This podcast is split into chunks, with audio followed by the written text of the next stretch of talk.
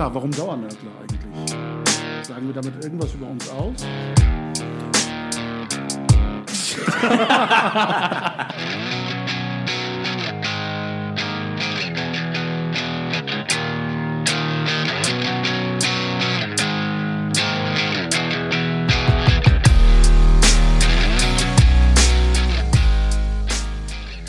Herzlich willkommen zu einer neuen Episode der Dauernörgler.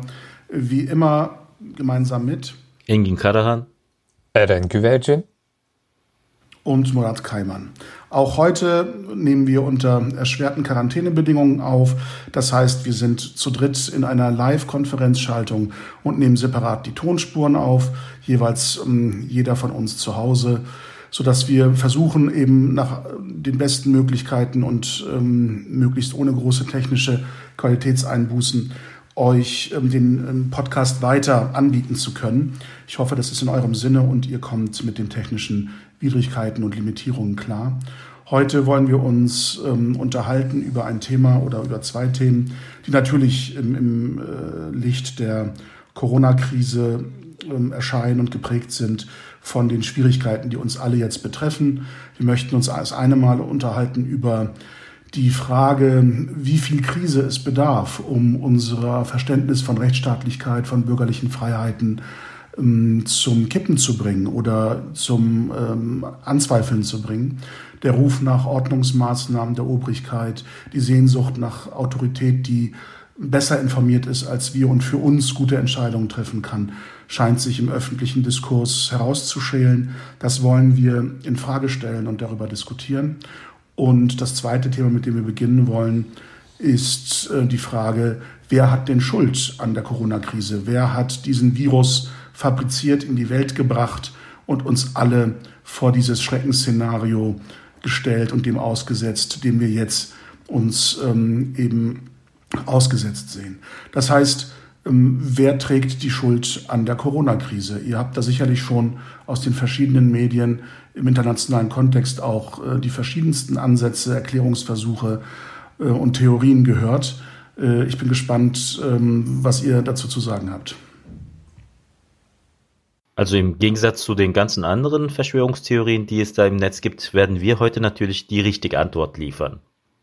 Wir äh, haben das alles durchblickt, weil wir haben natürlich, bevor wir diesen Podcast gemacht haben, auch so drei oder vier YouTube-Videos uns angesehen und haben die ganzen Machenschaften, die die Dienste auf der Welt ähm, fabriziert haben in jahrzehntelanger Vorarbeit, haben wir natürlich über diese drei, vier YouTube-Videos alle komplett aufklären können.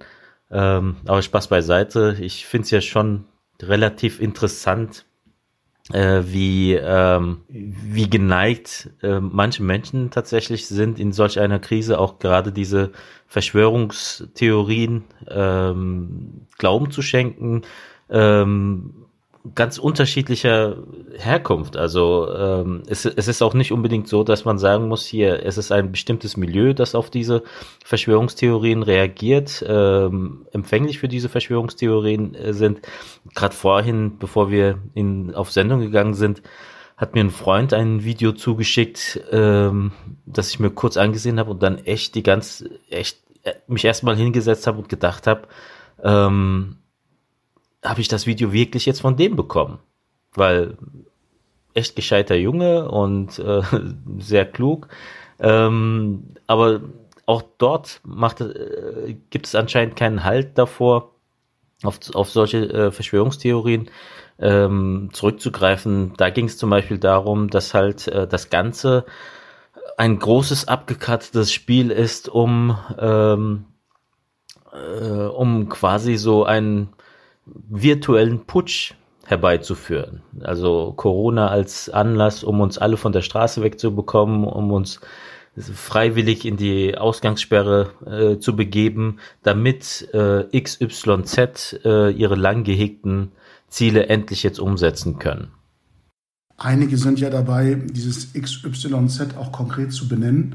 Wenn man der in dieser Verschwörungstheoretiker-Szene äh, üblichen Fragestellung cui bono, also wer profitiert davon, folgt, könnte man ja auf die Idee kommen, dass es ein Kartell der Toilettenpapierhersteller gibt, die nun über allen anderen Verschwörungskartellen angesiedelt ist und die ganz großen Fäden zieht.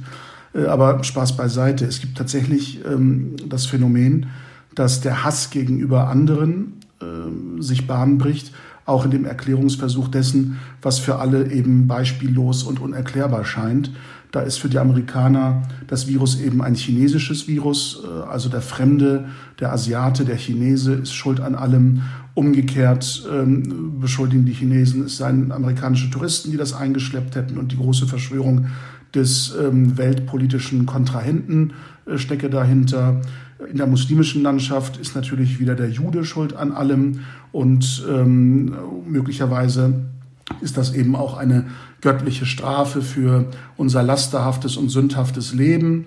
Ähm, also in dieser ganzen Palette ähm, schwingen ja die Anschuldigungen äh, momentan in diesen sozialen Räumen hin und her und verstärken teilweise diese Gefühle der Wut und des Zorns in der Verarbeitung dessen, dem man eben ausgesetzt ist. Es ist natürlich eine gefährliche Entwicklung. die Frage ist halt, wie ja, wie ihr schon, äh, Murat und Engin ja schon erwähnt habt, sind das ja äh, ganz unterschiedliche Milieus, äh, die ähm, äh, empfänglich sind für diese Verschwörungstheorien oder denen das irgendwie in den Kram passt, auch wo sie äh, ihre ansonsten noch übliche politische Agenda auch durchziehen können, ähm, trotz so einer globalen Pandemie, die ja jeden bedroht, egal welcher politischen Gesinnung er ist, egal welche ethnische Herkunft er ist und so weiter. Ähm, und was ich halt sehr interessant fand, äh, war auch so die englische Erfahrung wie Engin, dass halt auch wirklich ähm, äh, ja, nicht gerade auf den Kopf gefallene äh, Personen mir auch diverse Videos geschickt haben. Ne? Äh, von äh, diesem äh, ähm, Dr. Wodak oder wie der hieß, der äh, ja in jedem Verschwörungstheoretiker-Kanal auf YouTube irgendwie schon aufgetreten ist und mittlerweile so einen Star-Status hat. Auch ich habe das halt von Leuten zugeschickt bekommen, wo ich eigentlich ähm, ähm, der Meinung war, dass sie eigentlich schon bis drei zählen können und dass sie da schon äh, eigentlich äh, sensibilisiert äh, sind dafür. Aber ich glaube, ähm, diese, diese ganze ähm, Corona-Krise hat die Leute äh, schon ähm, ähm, so viel Angst gemacht, was ja auch nachvollziehbar ist, dass sie äh, trotzdem äh, äh, denken, alles äh, Mögliche hinterfragen zu müssen, was ja auch legitim ist zu hinterfragen, aber sie merken nicht, dass sie den üblichen Verschwörungstheoretiker-Kram auf den Leim gehen. Und ähm, als ich dann das Video von der x-ten Person dann zugeschickt bekommen habe, hatte ich dann gesagt, ja, nee, ich klicke dieses Video jetzt nicht an, weil er hatte mich gefragt, hey, schau dir das mal an, was, denk, äh, was denkst du denn davon? Und in der Vorschau konnte ich schon sehen, ah, okay, das ist dieses Video.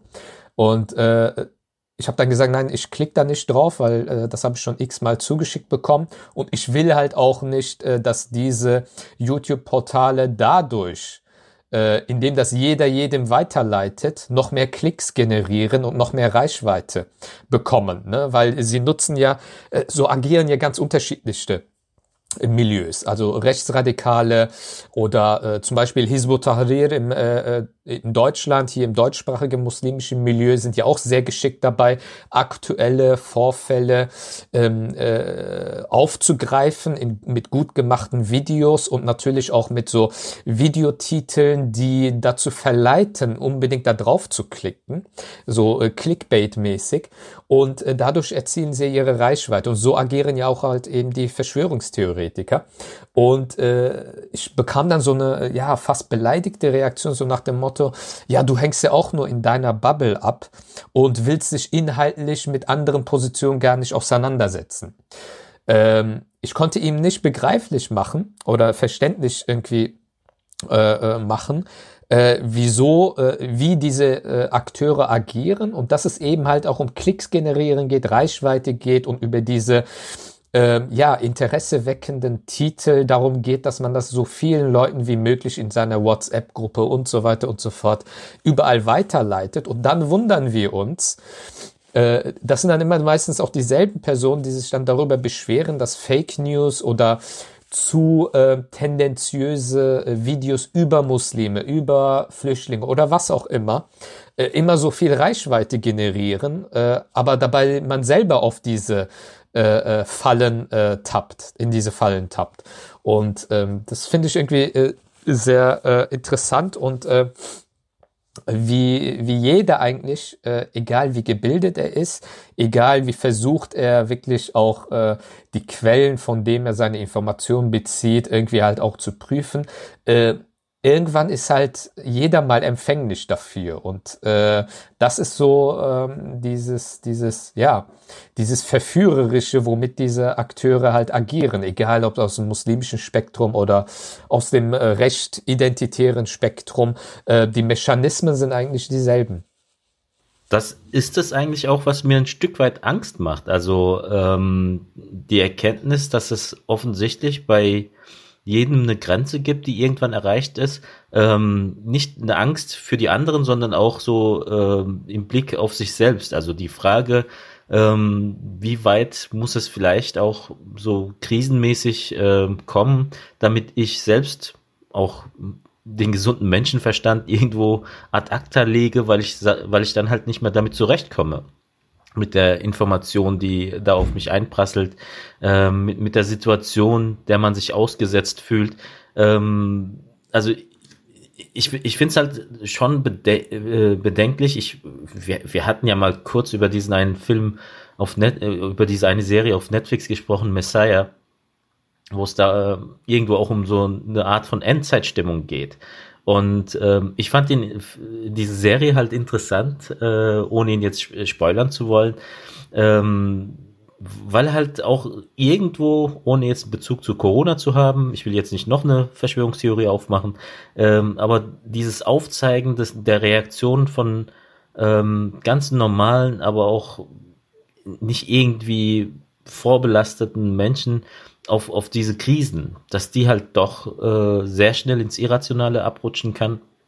Und ähm, so dieses Bedürfnis, äh, unbedingt ganz klare Antworten haben zu wollen. Also dass äh, man halt quasi mit der Komplexität der Welt, äh, die ja an sich das Normale um uns herum darstellt. Die, der Mensch ist nicht unterkomplex, der, das Leben ist nicht unterkomplex. Ähm, wir sind halt nicht so einfach gestrickt, äh, wie, wie es manche Ingenieure gern hätten, wo man halt einfach auf Knopf, Knöpfe drücken kann und dann plötzlich den ganzen Menschen verändert. Ähm, dass die Anerkenntnis dieser Komplexität uns am Ende doch so, so schwer fällt. Ich glaube auch, dass ähm, der Versuch ähm, der Beherrschbarkeit einer Situation ähm, oder das Wiederherstellen dieses Gefühls von Kontrolle etwas Entscheidendes ist. Denn diese Krise führt uns ja vor Augen, dass wir die Realität nicht kontrollieren können. Alles, was uns umgibt, im Grunde machtlos erdulden und die ganzen äh, Illusionen von Planbarkeit, von Kontrollierbarkeit sich plötzlich in Luft auflösen. Und diese verschwörungstheoretischen Ansätze, Erklärungsversuche beinhalten, glaube ich, ein Stück weit äh, wieder Aneignung, von Kontrolle. Wer nicht mehr erklären kann, was das Problem ist, wer dieses Problem verursacht hat, wer schuld daran ist, wer die Verantwortung trägt, dann wird die Situation erfassbarer, für mich verständlicher und erklärbarer.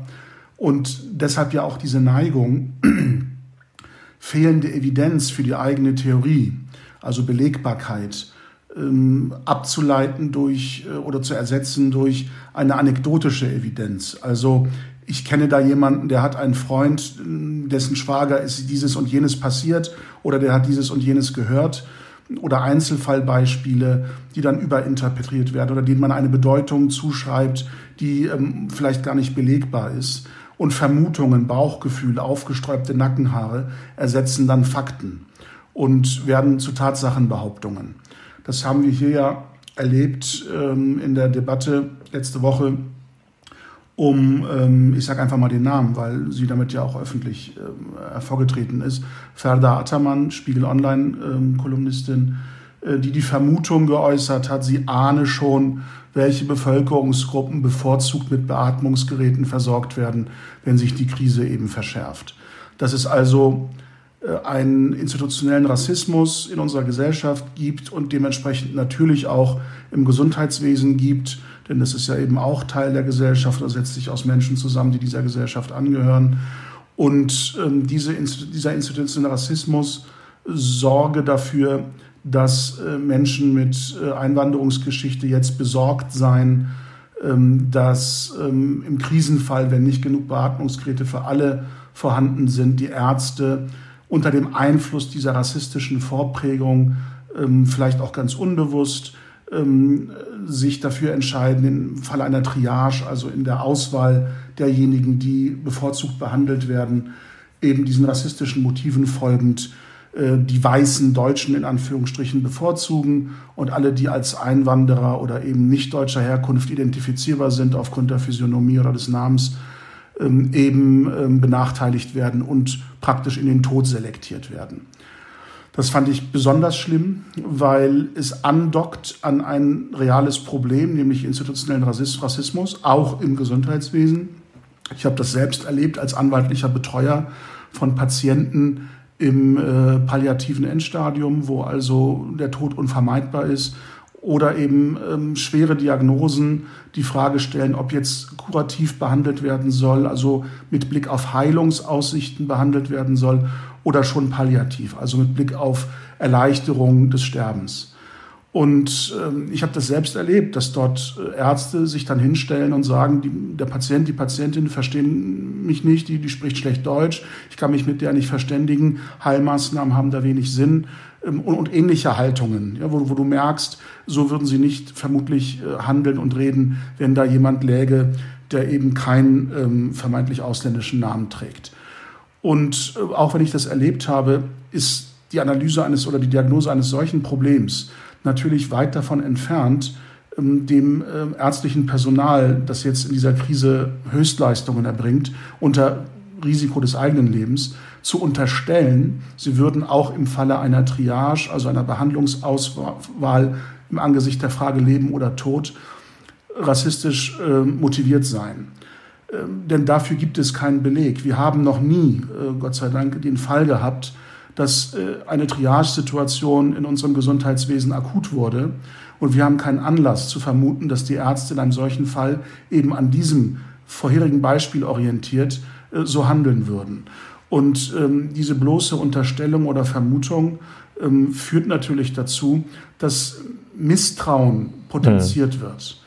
Und diejenigen, die dieses Misstrauen in den Diskurs bringen, statt die guten Seiten der Menschen anzusprechen und zu motivieren, ihnen das unterstellen, ähm, denken, glaube ich, keine zwei Schritte weiter, dass zum Beispiel in unserem Gesundheitswesen auch viele Pflegekräfte, Ärztinnen und Ärzte unterwegs sind, die eine Einwanderungsgeschichte haben, die entweder aus den osteuropäischen Ländern kommen oder auch einen muslimischen Background haben und wollen wir jetzt denen auch unterstellen, dass sie im Falle einer solchen Entscheidung zugunsten ihrer äh, hm. Minderheitsgruppe sozusagen entscheiden und weiße Deutsche dann benachteiligen in ihren Behandlungsentscheidungen? Also dieses Sehen und Spielen mit Misstrauen, das äh, hat zwei äh, Seiten, ist ein zweiseitiges Schwert und oder zweischneidiges Schwert. Und deshalb finde ich das so schwierig, in, in diesen Fällen äh, alleine von Vermutungen ausgehend ähm, dieses Misstrauen zu potenzieren. Und wenn wir die Reaktion dieser POC, des POC-Lagers, also People of Color-Lagers sehen, wird all jenen, die wir möglicherweise uns argumentativ gegen eine solche Vermutung stellen, unterstellt, man hätte sich schon zum Sklaven dieser, hm. dieses Rassismus gemacht und, und zum Befürworter dieser Tätergruppe. Und gleichzeitig werden die Mutmaßungen und Behauptungen, äh, Unterstellungen als wahr, als Tatsachenbehauptungen ähm, äh, gespiegelt. Also genau das, was in verschwörungstheoretischen Kreisen ja auch passiert, wo auch Vermutungen im Grunde ähm, den Platz von Fakten einnehmen. Und das ist eben besonders schwierig und besonders dramatisch, gerade wenn man sich auch vor Augen hält, aktuelle Zahlen aus Italien, glaube ich, ähm, liegen jetzt in dem Bereich die, die, ähm, die Zahl der toten Ärzte seit Ausbruch der Pandemie beziffern, liegen ungefähr bei 50. Und das sind nur die Ärzte. Also da sind die Pflegekräfte, die ähm, Krankenschwestern und, und, und männlichen Pfleger gar nicht äh, mit berücksichtigt. Vermutlich muss man diese Zahl verdoppeln, um äh, auf eine realistische Schätzung zu kommen, wer alles bereits im Gesundheitswesen aufgrund seines Einsatzes für die Patienten gestorben ist. Wollen wir jetzt die Frage in den Raum stellen, wer hat diese Menschen infiziert? Waren das Weiße oder waren das People of Color, Patienten, die behandelt worden sind und die Ärzte infiziert haben, die daran gestorben sind. Also dieses Spiel ist unendlich. Dieses Misstrauensspiel äh, kann man ins Unendliche treiben und die Menschen so gegeneinander in Angst und Schrecken versetzen. Und dem müsste man eigentlich Einhalt gebieten, wenn man in der privilegierten Position ist, öffentlich Meinung mitzugestalten. Ich denke, das, das Beispiel zeigt halt auch auf, wozu letztendlich Verschwörungstheorien dann auch immer wieder gern bemüht werden. Also ich sehe zum Beispiel keinen großen Unterschied zwischen dem Imam oder dem Pfarrer, der sich dann hinstellt und der Gemeinde äh, droht hier, dass es Gottes Strafe für euer Vergehen quasi ähm, die Krise dazu nutzt, um seine eigene Ideologie, seinen eigenen ähm, äh, Denk, Denkwelt quasi durchzudrücken, um, um dem einen Rahmen zu geben. Ähm, ich sehe da aber auch keinen großen Unterschied, wenn ähm, diese Krise dazu genutzt wird, um halt äh, in, das, in das eigene ideologische Framing ein, eingebaut zu werden, den ideologischen Rahmen zu versuchen, damit äh, auszustatten ähm, und damit zu begründen ähm, zumal die Auswirkungen dann ähnlich äh, fatal sind. Also bei dem Beispiel, das Murat gebracht hat, ähm, ich selbst komme ja aus der Antidiskriminierungsarbeit, habe letztendlich über 15 Jahre ähm, nicht einfach auch nur theoretisiert, sondern tatsächlich auch ähm, Betroffene betreut, bis, bis auf die Gerichtsebene hinauf. Ähm, und einerseits hast du dort in dem Rahmen eine große Auseinandersetzung äh, führen müssen mit Menschen, die der Meinung waren, so, so etwas wie antimuslimischen Rassismus, wie Rassismus überhaupt, den gibt's gar nicht. Aber noch viel vehementer hast du tatsächlich dich mit Menschen auseinandersetzen müssten, äh, die gemeint haben, jetzt ähm, das Vorhandensein von Rassismus für, für, für den eigenen äh, ideologischen Diskurs missbrauchen zu können und ohne irgendwelche Begründungen anzuführen, ausgehend von Ahnungen, von Vermutungen, ähm, die dann natürlich denjenigen, die sowieso schon immer der Meinung gewesen sind, sowas wie Rassismus gibt's nicht und Diskriminierung in der Gesellschaft auch nicht, eigentlich ähm, die besten Stichwortgeber gewesen sind, weil durch dieses Undifferenzierte, durch dieses Unbelegte, äh, gerade die, diese Menschen dann sagen könnten, schaut, genau wie ich es gesagt habe, da, ist nichts dahinter, es geht eigentlich nur um die ideologische, um den ideologischen Missbrauch äh, dieses Themas und etwas ähnliches haben wir dann halt auch hier. Weswegen ich sagen würde, tatsächlich von der Einordnung her, ähm, ich sehe da keinen großen Unterschied zu der Verschwörungstheorie ähm, des Priesters oder des Imams äh, zu sagen, hier, das ist Gottes äh, Strafe für eure Sünden. Ähm, oder dann ähm, so ein Thema wie eine Ahnung über vermutliche, äh, über vermeintliche Ausdifferenzierung bei der Triage ähm, die wir Gott sei Dank in Deutschland äh, hoffentlich noch sehr, sehr lange, äh, sehr weit davon entfernt sind und auch davon entfernt bleiben werden. Ähm, und so eine Vermutung. Ähm, ich glaube, also Murat hat ja das Beispiel äh, Ferda Ataman ge äh, genannt mit dem Tweet, äh, was ja auch äh, tagelang auf Twitter ähm, heiß diskutiert wurde. Ähm, ich, äh, mir ist auch ein anderer Tweet aufgefallen, der zwar nicht für so einen Shitstorm ähm, gesorgt hat, aber äh, was halt auch sinnbildlich ist für ähm, ja so, so ein Trend ähm, äh, unter den ähm, Antirassismusaktivistinnen. Und zwar äh, twitterte Max Czolek ein Foto mit einer Graf Graffiti an der Wand, ähm, da steht Nazis anhusten. Und er twittert dieses Foto äh, von diesem Graffiti mit dem Satz, wenn ihr schon rausgeht, dann macht zumindest etwas Sinnvolles. Also stellen wir uns mal vor, ein AfD-Abgeordneter äh, twittert ein Foto mit, keine Ahnung, Muslime anhusten oder Kanaken anhusten, was auch immer mit diesem Satz, wenn ihr schon rausgeht, dann macht zumindest etwas Sinnvolles. Zu Recht wäre der Aufschrei sehr, sehr groß. Ne? Aber was unterscheidet diese beiden Sachen voneinander? Es ist genauso absolute Position, es ist genauso äh, äh, äh, feindlich, äh, menschenfeindlich und es hat nichts mit Antirassismusarbeit zu tun. Ähm, wenn man so etwas, auch wenn das vielleicht humoristisch gemeint ist oder was auch immer, aber ich merke so eine gewisse Tendenz gerade so in den letzten äh, ein, zwei Jahren äh, bei Antirassismus-Aktivistinnen, die auch gerne auf Twitter sehr, sehr präsent sind. Und die, glaube ich, halt auch von dieser äh, Aufmerksamkeitsdrang äh, auch leben, in dem Sinne, äh, ein Shitstorm auf, äh, äh, anzustacheln auf Twitter mit äh, Sätzen, die übers Ziel hinausschießen. Äh, denken Sie, Sie würden der Antirassismusarbeit äh, mehr Wahrnehmung verschaffen oder was auch immer. Äh, aber indem man auf diese Art und Weise agiert, wir haben jetzt heute zwei Beispiele äh, genannt, ähm, glaube ich, tut man der ähm, gesellschaftlichen Wahrnehmung von strukturellem Rassismus äh, keinen Gefallen, sondern äh, man liefert sogar eher äh, oder man erschwert sogar eine gesamtgesellschaftliche äh, Wahrnehmung dieser, dieses Problems. Und, ähm, und ich merke, dass diese Haltungen immer ideologischer werden und jede Infragestellung äh, sogar wenn man nur die Frage stellt, ist das dann wirklich jetzt äh, nötig gewesen, schießt das jetzt nicht übers Ziel hinaus, äh, sorgt dafür, dass man quasi als ähm, äh, Hauskanacke bezeichnet wird. So nach dem Motto, ja, äh, ihr wollt euch doch nur andienen oder ihr, ihr nimmt es mit der Antirassismusarbeit nicht ernst und so weiter. Und wenn ich mir diese Aktivistenkreise mir anschaue, äh, sind das ja nicht gerade, oder anders formuliert, sind das schon auch privilegierte Kanaken, äh, besonders äh, aus Berlin, äh, die mit äh, Problemen, mit denen ganz äh, stinknormale Kanaken äh, ihr ganzes Leben lang äh, zu kämpfen haben, nur aus irgendwelchen Erzählungen kennen und nicht aus eigener Erfahrung.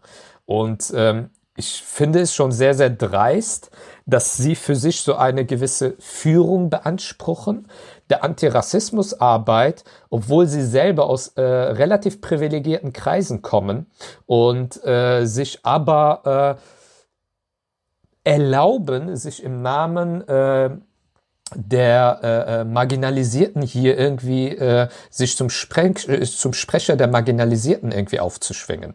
Ähm, ich sehe da schon eine sehr, das ist eine gefährliche äh, Tendenz, äh, was man auch in, in unserer Community halt auch wirklich kritisch reflektieren muss, wenn, wenn jede Infragestellung der äh, Strategie, der Rhetorik gar nicht mehr willkommen ist.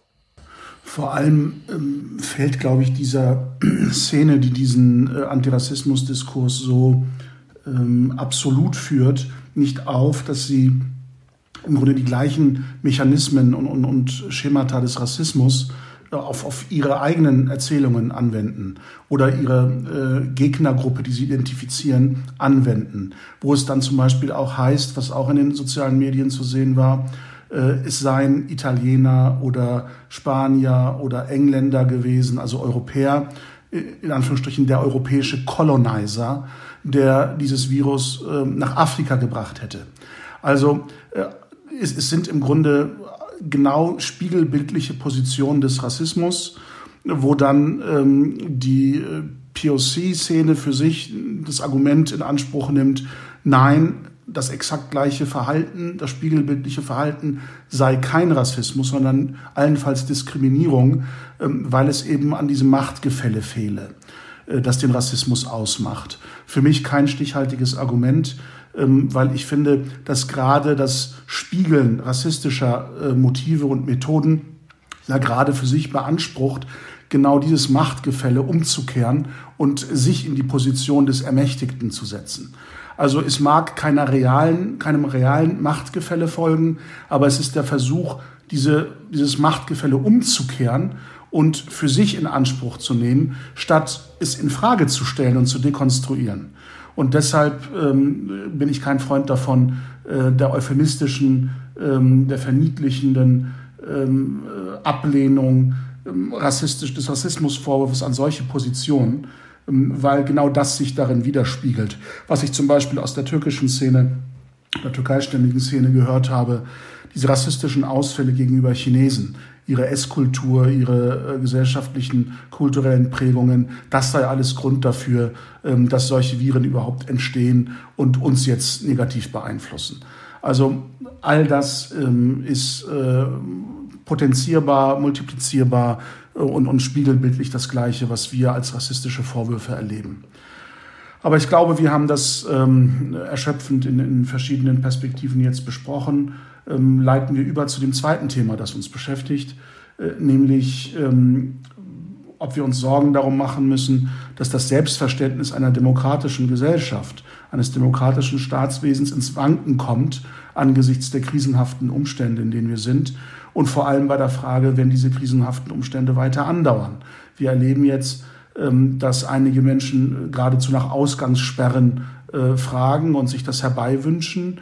Und ähm, man bemerkt, dass dieser Reflex des, des Bürgers, dem Staat gegenüber skeptisch zu sein und staatliches Handeln, vor allem autoritäres Zwangshandeln des Staates, in Frage zu stellen und für Legitimation danach zu fragen, im Grunde abhanden kommt und wir eine Tendenz erleben, wo die Bürger äh, im Grunde ohne Nachfrage, ob diese Zwangsmittel effektiv sind, ob sie angemessen sind, ob sie wirksam sind, ähm, alles gerne bereit sind, äh, zumindest jetzt vorübergehend hinzunehmen, ähm, weil sie sich davon eben versprechen, der Staat werde aufgrund eines Wissensvorsprungs und eines Kenntnisvorsprungs die ähm, richtigen Maßnahmen jetzt treffen. Das ist natürlich eine Frage, die an dem Grundverständnis unserer Gesellschaftsordnung rührt.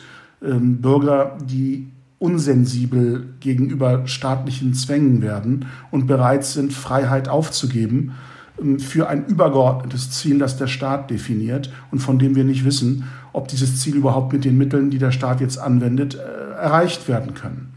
Wie seht ihr das Problem?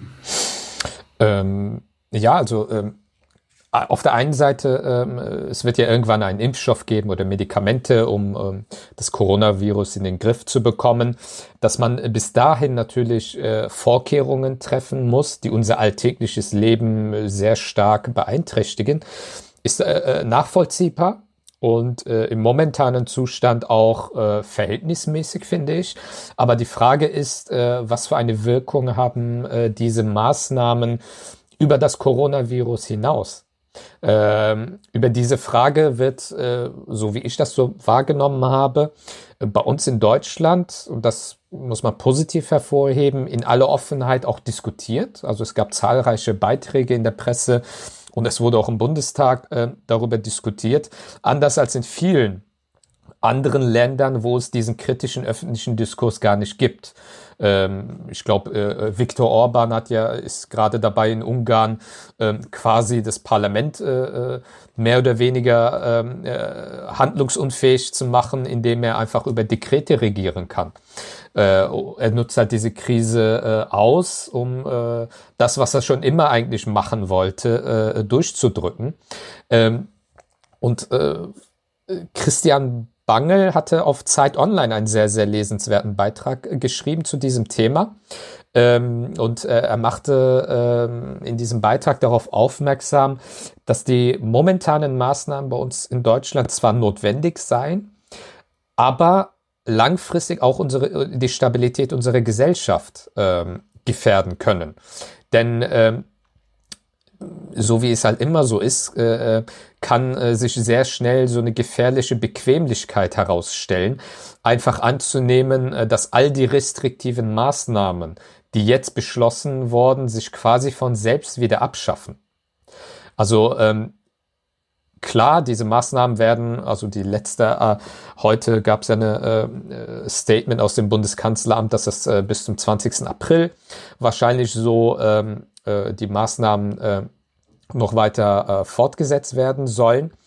Ähm, Irgendwann wird das natürlich auslaufen, aber unklar ist, ob die Menschen sich denn nicht daran gewöhnen, dass solche drastischen Einschränkungen der Bürgerrechte auch in anderen Krisensituationen äh, äh, sie diese einfach hinnehmen.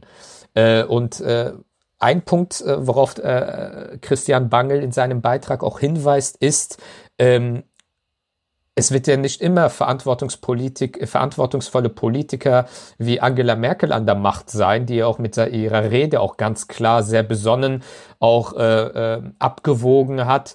Ähm, das fand ich ja sehr gut. Ähm, es werden ja nicht immer verantwortungsvolle Politiker an der Macht sein, wenn die nächste Pandemie oder eine andere äh, Krisensituation äh, Deutschland als Gesellschaft bedroht. Ähm, von daher sind äh, Bürgerrechte nicht, äh, äh nicht etwas Selbstverständliches. Und äh, deshalb dürfen wir auch nicht nur gegen das Virus kämpfen, sondern wir müssen uns auch äh, gegen eine Stimmung wappnen, in der die Erhaltung der Bürgerrechte als Bürde für das Gemeinwohl gilt. Ähm, also müssen wir, äh, wir alle müssen äh, uns äh, jetzt dem natürlich Notwendigen äh, beugen, um diese Situation irgendwie zu überbrücken, um äh, die Ausbreitung dieses Virus zu hindern. Aber genauso sollten wir uns, glaube ich, auch dagegen wehren, dass viele das ganz normal finden. Gerade in den sozialen Medien ähm, habe ich das sehr, sehr häufig gesehen, dass äh, viele Menschen äh, ein Unverständnis gezeigt haben, dass jetzt nicht endlich mal durchgezogen wird und einfach mal die Ausgangssperre verhängt wird, weil die Menschen ja immer noch rausgehen. Also diese Stimmung innerhalb der Bevölkerung war ja schon vorhanden, äh, noch viel äh, äh weitreichendere Maßnahmen zu ergreifen. Und das ist, glaube ich, schon eine sehr gefährliche Dynamik, die man ernst nehmen muss. Also ich würde deine Sorge, Murat, äh, also die Frage nach Sorgen würde ich tatsächlich positiv bejahen. Ich bin einerseits der Meinung, die Maßnahmen, die wir bisher haben, sind begründet, aber trotzdem müssen wir grundsätzlich eine Grundsorge äh, aufrechterhalten, wenn es darum geht, zu schauen, inwieweit wird Macht genutzt. Weil Macht halt tatsächlich auch immer wieder dazu verleitet, missbraucht zu werden ähm, und auch diese, auch die Haltung unbedingt, okay, andere machen das, aber unsere Leute werden das schon nicht machen, ähm, finde ich dann doch ein Stück weit sorglos, weil äh, nicht umsonst ist letztendlich äh, das Staatsgefüge hier in Deutschland auf auf ein sehr starkes äh, Checks and Balances aus, äh, au, äh, ausgesetzt, ähm, also als Checks and Balances realisiert, ähm, in dem sich halt sehr viele unterschiedliche äh, Strukturen gegenseitig regeln und kontrollieren, ähm, dass es in solch einer Situation etwas schneller gehen muss, okay, aber dass äh, dieses äh, schneller gehen halt nicht so Selbstverständlichkeit äh, wird. Zum Beispiel, ähm, als ich die Nachricht gehört habe, okay, in Aachen hat sich hat jemand äh, tatsächlich Klage vor dem Verwaltungsgericht gegen die ähm, äh, Kontaktsperren und so weiter eingereicht. Ähm, würde ich sagen, hätte ich jetzt vielleicht nicht unbedingt gemacht, aber es ist richtig, dass man so etwas machen kann und dass das tats tatsächlich dann auch genau so, äh, wie man es auch vorher diskutiert hätte und auch äh, vor Gericht behandelt hätte, auch jetzt in der Corona-Situation behandelt wird. Was mir da tatsächlich noch mal ein Stück weit Sorgen, weitergehende Sorgen macht, da kann ich Erlands Aussagen äh, aufgreifen und etwas weiterführen, ist wie manche Mitmenschen von uns ähm, auf diese Maßnahmen reagieren, nicht nur im Sinne von, warum kommt jetzt die Ausgangssperre nicht, sondern die würden sich am liebsten dann, sollte die Ausgangssperre kommen, als Blockwarte äh, in die Ecke stellen und dann anfangen, äh, jeden zu denunzieren und jeden äh, irgendwie zu melden der dann doch noch wagt, auf die Straße zu treten, der mit einem ähm, außerstädtischen Kennzeichen vor seinem eigenen äh, Haus parkt. Also diese Mentalität einzelner Mitbürger, die wir hier haben, ähm, tatsächlich noch päpstlicher als der Papst zu sein. Und dann auch noch äh, meinen zu müssen, jetzt, wo Corona kommt, kann ich endlich meinen ordnungspolitischen Fantasien hier nachkommen und äh, Zivilpolizist äh, spielen. Ähm, die macht mir tatsächlich auch ein Stück weit Sorgen ähm, und mu muss auch letztendlich mit berücksichtigt werden. Also ähm, auch von der Politik, aber auch von der Verwaltung, dass dann halt, ähm, wenn Ordnungskräfte gerufen werden, weil man jetzt plötzlich äh, etwas kanackig aussehenden vor der Haustür gesehen hat, äh, dass so etwas dann letztendlich auch klargestellt wird, Leute, äh, das geht nicht. Also, sorry, so, die, diese Befugnisse habt ihr letztendlich nicht und dafür sind wir auch nicht da. Ich glaube tatsächlich, ähm, dass wir uns vor Augen führen müssen, was es bedeutet, wenn, also dass das nicht nur staatstheoretische Begriffe sind, sondern ganz praktische Auswirkungen haben, um jetzt ohne zu juristisch zu werden, was es bedeutet, wenn die Trennlinie zwischen Exekutive und Legislative anfängt zu verschwimmen.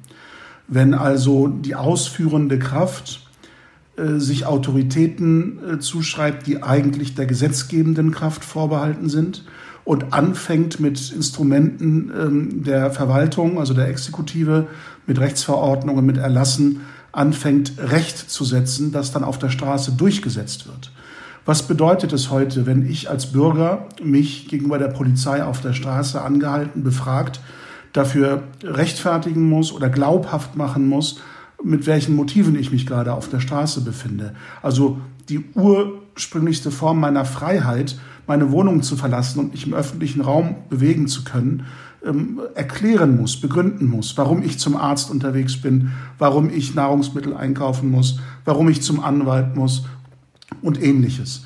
Ähm, also die Gefahr liegt tatsächlich darin, dass auch unsere Ordnungskräfte, so ähm, lauter ich ihnen ihre Motive auch unterstellt wissen will, ähm, an einer Grenze sich befinden, wo sie anfangen, Bürger, äh, die ihre ursprünglichsten Freiheiten ausleben, als Rechtsbrecher oder äh, Überschreitung von geltendem Recht als Tätergruppe sozusagen äh, ansehen oder ansprechen. Ähm, das ist eine schwierige, gefährliche Entwicklung und es höhlt den Grundsatz aus, dass gesetzliche oder dass Regelungen, die in die Freiheiten des Bürgers, in die Grundfreiheiten des Bürgers eingreifen, einem Parlamentsvorbehalt unterstellt sind. Also durch ein Gesetz nur eingeschränkt werden können, die wiederum auf den Willen der Bevölkerung zurückzuführen ist, weil die Parlamente, die dieses Gesetz erlassen, eben vom Volk gewählt sind. Und ähm, wenn wir dieses Prinzip aufgeben, oder wir haben schon einmal dieses Prinzip aufgegeben in unserer deutschen Geschichte. Ich will das jetzt nicht als Beispiel heranziehen und vergleichen mit der jetzigen Lage, aber es waren die Ermächtigungsgesetze, die eine Exekutive damals dazu befähigt haben, in die Grundfreiheiten ihrer Bürger einzugreifen und diese existenziell einzuschränken. Und ähm, vor einer solchen äh, Entwicklung und vor einem Selbstverständnis, das gegenüber einer solchen Entwicklung äh, desensibilisiert wird, äh, müssen wir warnen und müssen wir aufpassen. Denn ähm, das ist eben die Gefahr. Äh, je mehr Todesfälle es gibt, je mehr Verzweiflung es in der Gesellschaft gibt, das zeigt uns die Lebensrealität, desto mehr sind die Menschen bereit, Zwangsmaßnahmen nicht zu hinterfragen, hinzunehmen und sich davon eben eine Lösung und eine Rettung zu versprechen. Aber genau dieser Zwang führt dann häufig dazu, ähm, dass ähm, Maßnahmen unbegründet durchgeführt werden und möglicherweise noch mehr Schaden anrichten. Ich glaube, es wird nötig sein, wenn all diese krisenhaften Momente überstanden sind, dass auf Landesebene und auf Bundesebene es Gremien geben muss, neu eingerichtet, die im Sinne einer Untersuchungskommission vielleicht überprüfen, welche Maßnahmen sind auf Landesebene getroffen worden, welche Maßnahmen sind auf Bundesebene getroffen worden, um der Lage Herr zu werden, um die Krise einzudämmen, welche davon waren in der Rückschau legitim, was kann also auch in der Zukunft als Vorbild dienen und was war eben mehr schädlich als nützlich, um darin Grenzüberschreitungen zu erkennen und uns davor zu wappnen, diese zu wiederholen. Also die Sensibilität nach der Überprüfung der jetzt ähm, getroffenen Maßnahmen, die muss, glaube ich, aufrechterhalten bleiben und im politischen Raum weiter diskutiert werden, sodass wir äh, wachsam bleiben, äh, diese Grenzen, die es zu, aus guten Gründen gibt in unserer Gesellschaft, in unserem Staatswesen, zu schützen, einzuhalten und für die Zukunft ähm, äh, zu behüten. Denn, und das darf man als letzte Bemerkung nicht aus dem Auge verlieren, die krisenhafte Situation ist ja nicht schicksalhaft vom Himmel gefallen, äh, sondern beruht teilweise auch auf staatliches Versagen, auf Versagen der Exekutive. Wenn wir uns gerade in den Ländern umschauen, in denen ähm, das Gesundheitswesen eben massiv privatisiert worden ist, zurückgefahren worden ist, weil es scheinbar nur Kosten verursacht, ohne einen größeren Nutzen zu haben. Wenn wir uns die Frage stellen, ganz banal jetzt mal, ähm, die, die Experten sagen, ein, ein Mundschutz und Mund- und Nasenschutz sei eher dazu dienlich, äh, andere vor der eigenen Person zu schützen, also zu unterbinden, dass man diesen Virus weiterträgt an andere, aber nicht unbedingt äh, die Eigeninfektion ähm, äh, zu, vorzubeugen, liegt doch trotzdem eine Wahrheit darin, dass wenn alle Bürger mit einer solchen, mit einem solchen Mundschutz versorgt hätten werden können, man die Infektion anderer, also die Weiterverbreitung des Virus, ähm, deutlich besser unterbrochen hätte, als es jetzt in dieser Unterversorgung der Fall ist. Also ein Staat, der zum Beispiel bei dieser Geschichte vorgesorgt hätte, müsste sich einer weniger krisenhaften Situation vermutlich ausgesetzt sehen, als all die Staaten, die wenig Beatmungsgeräte haben, die wenig Krankenplätze ähm, äh, zur Verfügung haben und ähnliches. Also das exekutive Handeln hat teilweise auch zu diesen Fallzahlen geführt, die wir in europäischen Ländern haben. Das heißt, unser Misstrauen gegenüber denjenigen, die jetzt Lösungen anbieten, ähm, muss äh, tatsächlich auch auf diese Fragen äh, zurückgreifen. Und deshalb ähm, müssen wir wachsam bleiben, was das Handeln der Verwaltung anbelangt, bei aller Unterstützung der Maßnahmen, die jetzt augenscheinlich und offenkundig eine positive Wirkung auf die Eindämmung ähm, dieser Krise haben. Ich glaube, ganz äh, gefährlich ist auch äh, so, ein, so ein Narrativ, was äh, ziemlich beliebt ist äh, in den letzten Tagen, ähm, äh, dass man auf China als ähm, Lösungsmodell äh, verweist, weil China ähm, ähm, zumindest nach den offiziellen Zahlen, äh, die Situation irgendwie einigermaßen unter Kontrolle gebracht hat. So nach dem Motto, es gibt äh, auch politische Stimmen oder auch in der, Stimmen in der Öffentlichkeit, die ähm, äh, das chinesische Modell mit seiner totalitären Überwachung als eine Möglichkeit sieht, auch äh, äh, das Coronavirus hier in Europa oder in Deutschland einzudämmen. Und das ist, glaube ich, äh, das, das ist eben das Gefährliche. Denn äh, äh es gibt, äh, wir müssen nicht zwischen Freiheit und Gesundheit entscheiden, sondern äh, wir können unsere Gesundheits äh, und diese Epidemie, unsere Gesundheit nur schützen und diese Epidemie stoppen, indem wir auch den Bürgern, indem wir den Bürgern nicht ein totalitäres Überwachungsregime aufzwingen, sondern sie ermächtigen, indem man sie über die Gefahren informiert. Und indem man quasi die, die Bevölkerung auch als Partner ansieht und äh, äh, dementsprechend auch eine Vertrauens, äh, Vertrauensbeziehung äh, äh, entsteht, äh, wo die Menschen wissen, dass wir auf die Angaben der Wissenschaft und den Behörden und auch den Medien vertrauen können. Und wenn man dieses Vertrauen dann hat, dann muss man ja auch keinen Zwang ausüben, damit sie sich an die Empfehlungen auch halten. Ich glaube, das ist halt so ein grundsätzliches Missverständnis und äh, äh ganz spannend fand ich auch, dass gerade so in der Bundestagsdebatte über dieses Thema, ob jetzt nun Handydaten irgendwie ausgenutzt äh, werden können und wenn ja, wie, wie weit und so weiter, dass insbesondere auch die FDP da äh, die natürlich in, äh, in, in, in linkem Milieu sehr verhasst sind. Aber wenn es um das Thema Bürgerrechte geht, sieht man aber schon, dass äh, es sehr wichtig ist, dass man eine FDP im Bundestag hat, dass sie sich auch dafür vehement einsetzt und dort auch äh, die äh, Maßnahmen, der, äh, des, äh, die am Bundestag dann beschlossen wurden, auch maßgeblich äh, äh, verändert hat, so dass die Bürger, der Schutz der Bürgerrechte auch wirklich äh, garantiert sind. Und äh, insbesondere Konstantin Kuhle hatte da äh, in einem äh, Debattenbeitrag äh, darauf äh, verwiesen, dass gerade in diesen Zeiten die Politik offen und ehrlich auch damit umgehen sollte, mit den inneren Konflikten und dem, den Dilemmatas, die man in dieser in momentanen Zeit auch hat.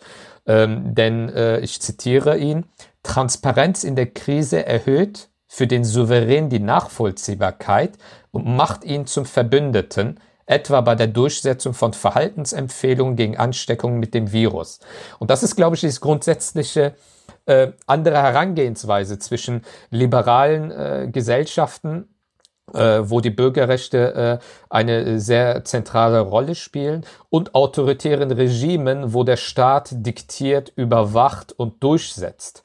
Und ähm, gerade in diesen Krisensituationen, glaube ich, äh, merkt man auch, äh, was man an dieser Gesellschaft, in der wir leben, auch haben. Und äh, das ist eben auch diese ähm, kritisches Hinterfragen der Maßnahmen, die von den politischen Verantwortlichen äh, in den Raum geworfen werden, auch wirklich stattfindet. Und äh, das ist, glaube ich, so eine positive Lehre, die man vielleicht auch aus dieser Corona-Krise ziehen kann, indem man mehr ähm, äh, wertschätzt, äh, was man hier eigentlich hat und wo in anderen äh, äh, politischen Konstellationen oder politischen Systemen äh, äh, ganz andere Dinge abgehen.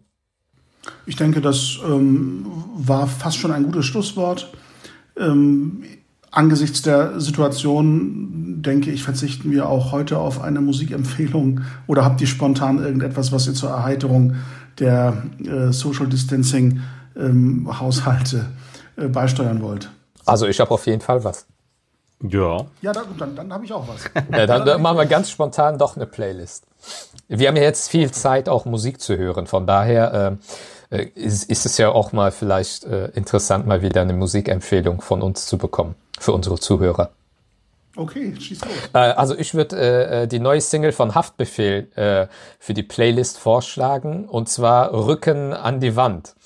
Oh, und äh, ist ein sehr harter Beat und es ist ein sehr äh, ja sehr robuste äh, äh, äh, Stück von ähm, Haftbefehl äh, und er geht diesen modernen Trend äh, in der Deutschrap-Szene mit Autotune und zu vielen Melodien und so weiter nicht mit, sondern ist da äh, ganz oldschool-mäßig unterwegs. Hat mir sehr gut gefallen.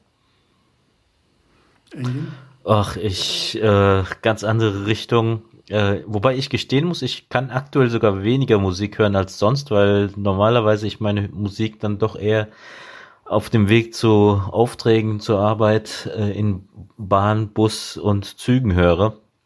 Ähm, also ich vermisse aktuell sogar äh, eher diese Gelegenheiten meines Musikkonsums. Ähm, ich würde ein Stück wiedergeben, in dem sich die Erfahrung des Homeoffices äh, sehr stark widerspiegelt von McDermott, ein Jazzstück Coffee Cold. Okay, ich ähm, bin offensichtlich derjenige, der eher nach äh, Harmonie, Frieden gemischt mit ein bisschen Melancholie äh, Ausschau hält. Und fündig geworden bin ich dabei äh, bei Masar Fuad Özkan, ein, ein Lied, das ich eben mit diesen Gefühlen verbinde, die mich so ein bisschen ans Mittelmeer erinnern oder an die Ägäis, an die Weite des Meeres, an einen schönen Sonnenuntergang. Ähm, ein bisschen eben Melancholie, aber auch gepaart mit Sehnsucht und Hoffnung. Bodrum, Bodrum. Ich hatte schon befürchtet, dass du jetzt mit Masal Fuat Özkan Sakın Germe Asabiyim Ben kommst. Nein, wie gesagt, es ist Bodrum, Bodrum und ähm, vielleicht ähm, finden ja auch die Zuhörerinnen und Zuhörer, die äh, der türkischen Sprache nicht mächtig sind, den Tipp ganz reizvoll, um mal mit Übersetzungsprogrammen nachzuschauen, äh, was der Text bedeutet und ob sie sich daran wiederfinden können. Auf jeden Fall viel Spaß beim Zuhören, dem Podcast, der Playlist und hoffentlich unserer nächsten Folge, wenn wir alle gesund bleiben. Ähm, bis dahin, auf Wiederhören. Assalamu alaikum. Ciao, bis demnächst.